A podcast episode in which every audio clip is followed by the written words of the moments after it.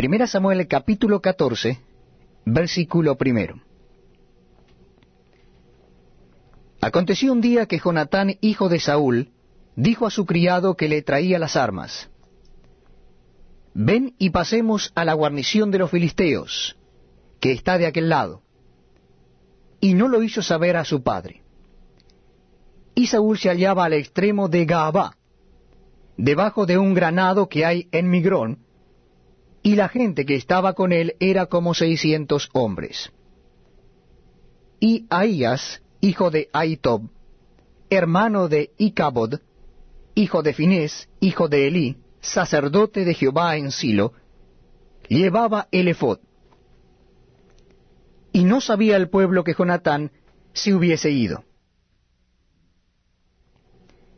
Y entre los desfiladeros por donde Jonatán procuraba pasar a la guarnición de los filisteos, había un peñasco agudo de un lado y otro del otro lado, y uno se llamaba Voces y el otro Sene. Uno de los peñascos estaba situado al norte, hacia Micmas, y el otro hacia el sur, hacia Gaba. Dijo pues Jonatán a su paje de armas, Ven, pasemos a la guarnición de estos incircuncisos. Quizá haga algo Jehová por nosotros, pues no es difícil para Jehová salvar con muchos o con pocos. Y su paje de armas le respondió, Haz todo lo que tienes en tu corazón, ve, pues aquí estoy contigo a tu voluntad. Dijo entonces Jonatán, Vamos a pasar a esos hombres, y nos mostraremos a ellos. Si no dijeren así, esperad hasta que lleguemos a vosotros, entonces nos estaremos en nuestro lugar, y no subiremos a ellos. Mas si nos dijeren así, subid a nosotros, entonces subiremos, porque Jehová los ha entregado en nuestras manos, y esto nos será por señal. Se mostraron pues ambos a la guarnición de los filisteos, y los filisteos dijeron, He aquí los hebreos que salen de las cavernas donde se habían escondidos. Y los hombres de la guarnición respondieron a Jonatán y a su paje de armas, y dijeron, Subid a nosotros, y os haremos saber una cosa. Entonces Jonatán dijo a su paje de armas, Sube tras mí, porque Jehová los ha entregado en manos de Israel. Y subió Jonatán trepando con sus manos y sus pies, y tras él su paje de armas. Y los que caían delante de Jonatán su paje de armas que iba tras él los mataba.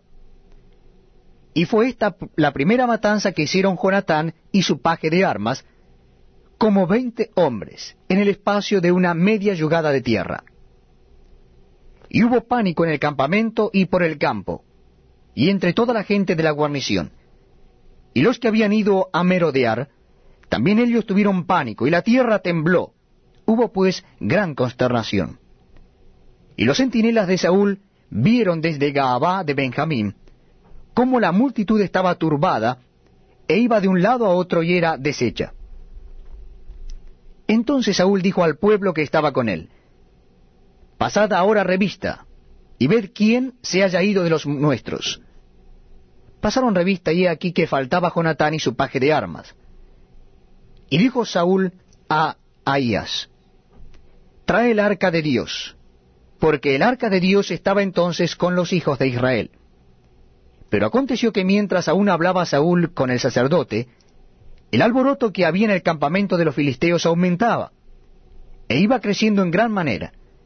Entonces dijo Saúl al sacerdote, Detén tu mano. Y juntando Saúl a todo el pueblo que con él estaba, llegaron hasta el lugar de la batalla. Y he aquí que la espada de cada uno estaba vuelta contra su compañero y había gran confusión. Y los hebreos que habían estado con los filisteos de tiempo atrás, y habían venido con ellos de los alrededores del campamento, se pusieron también del lado de los israelitas, que estaban con Saúl y con Jonatán. Asimismo todos los israelitas que se habían escondido en el monte de Efraín, oyendo que los filisteos huían, también ellos los persiguieron en aquella batalla. Así salvó Jehová a Israel aquel día. Y llegó la batalla hasta Bet-Aben.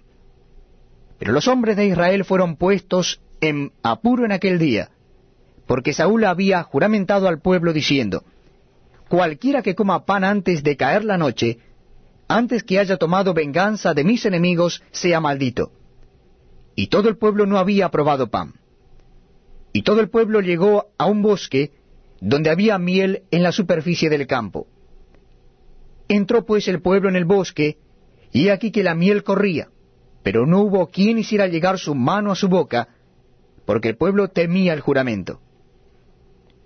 Pero Jonatán no había oído cuando su padre había juramentado al pueblo, y alargó la punta de una vara que traía en su mano, y la mojó en un panal de miel, y llevó su mano a la boca, y fueron aclarados sus ojos.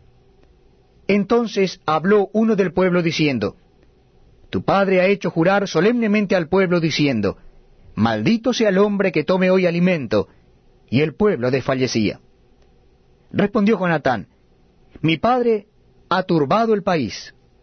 Ved ahora cómo han sido aclarados mis ojos por haber gustado un poco de esta miel.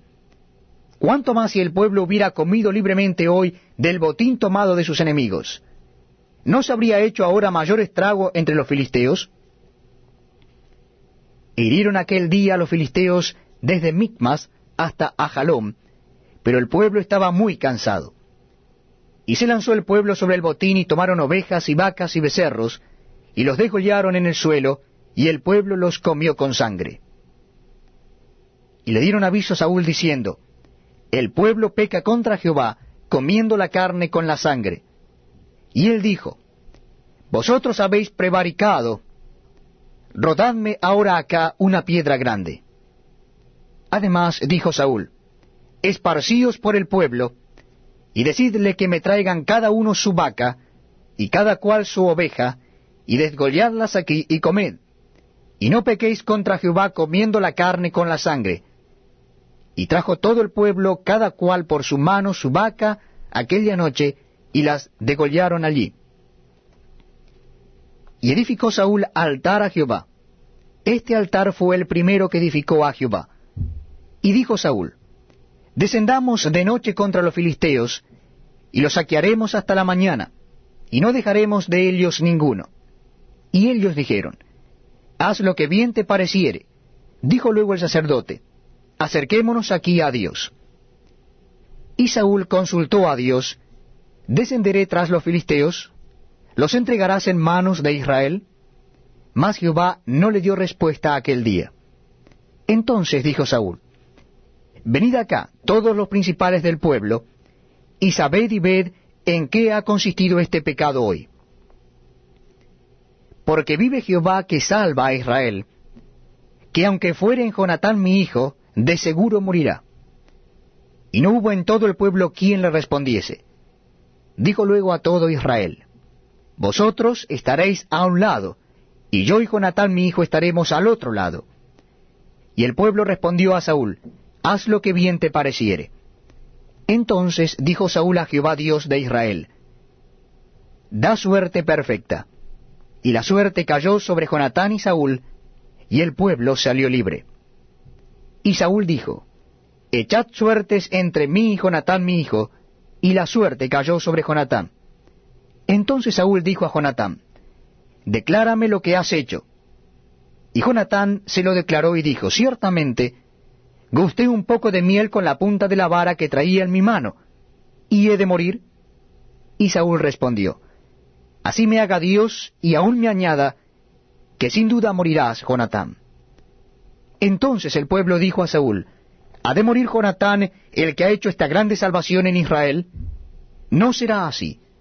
Vive Jehová, que no ha de hacer caer un cabello de su cabeza en tierra, pues que ha actuado hoy con Dios. Así el pueblo libró de morir a Jonatán. Y Saúl dejó de seguir a los filisteos, y los filisteos se fueron a su lugar. Después de haber tomado posesión del reinado de Israel, Saúl hizo guerra a todos sus enemigos en derredor, contra Moab, contra los hijos de Amón, contra Edom, contra los reyes de Soba y contra los filisteos, y a donde quiera que se volvía era vencedor y reunió un ejército y derrotó a Amalek, y libró a Israel de mano de los que lo saqueaban. Y los hijos de Saúl fueron Jonatán, Isuí y Malquisúa. Y los nombres de sus dos hijas eran el de la mayor, Merab, y el de la menor, Mical. Y el nombre de la mujer de Saúl era Ainoam, hija de Aimás. Y el nombre del general de su ejército era Abner, hijo de Ner, tío de Saúl. Porque Cis, padre de Saúl, y Ner, padre de Abner, fueron hijos de Abiel. Y hubo guerra encarnizada contra los filisteos todo el tiempo de Saúl,